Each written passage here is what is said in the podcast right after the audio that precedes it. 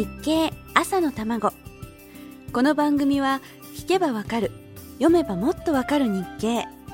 日本経済新聞がお送りします。8月3日付日経ライフプラスのページにあった記事を昨日からご紹介しています。曇っていても紫外線は降ってきますから男性だって UV 対策をしないとお肌が衰えますからね。さて傘の歴史なんてお考えになったことあります？日傘のお話と合わせて世界の傘の歴史なんかも簡単ではありましたが載っていたのでご紹介しましょう。今は雨具としての傘が一般的ですがもともとは日よけの目的。つまり日傘として開発されたのが先だったんですって。傘の誕生はおよそ4000年前。古代オリエントが発祥なんだそうです。古代オリエントですよ。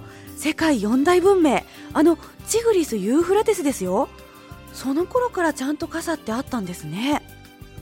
古代オリエントの彫刻や壁画に家来に傘を差してもらっている王様の姿が書いてあるんだそうです。そういえば映画とかで見たことありませんか？王様の後ろから柄の長いパラソルを指して王様に日が当たらないようにしながらついていく家来の姿。きっとあんな感じなんですよね。当時傘は王様の権威の象徴だったんだそうです。それが17世紀のフランスになると日傘は女性のファッションに欠かせないアイテムになります。同時に傘は女性のものというイメージが定着していきます。ということはそうです。男性は傘をささなかったんですね。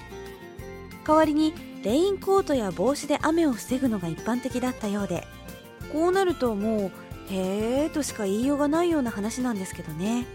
そこがファッションの面白さと言いますか例えば昔女性はスカートを履いたりドレスを着たりするのが普通だったので当然パンツを履いたりはしなかったんですね。その女性たちにファッションとしてのロングパンツを解放したのはマレーネ・ディートリッヒやキャサリン・ヘップバーンなど1930年代のハリウッドで活躍した女優さんたちでした。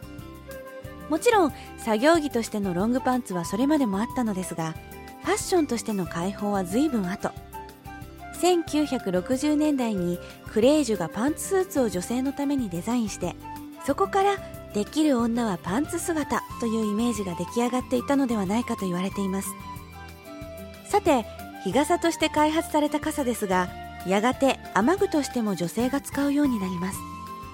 レインコートや帽子での雨よけが一般的だった男性たちに傘が解放されたのはいつだったんでしょうか。調べてみますと18世紀後半のイギリスロンドンあたりのことだったそうです。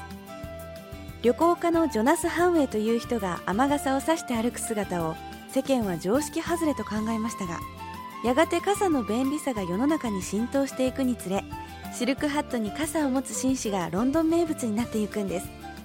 さあ続きはまた明日です。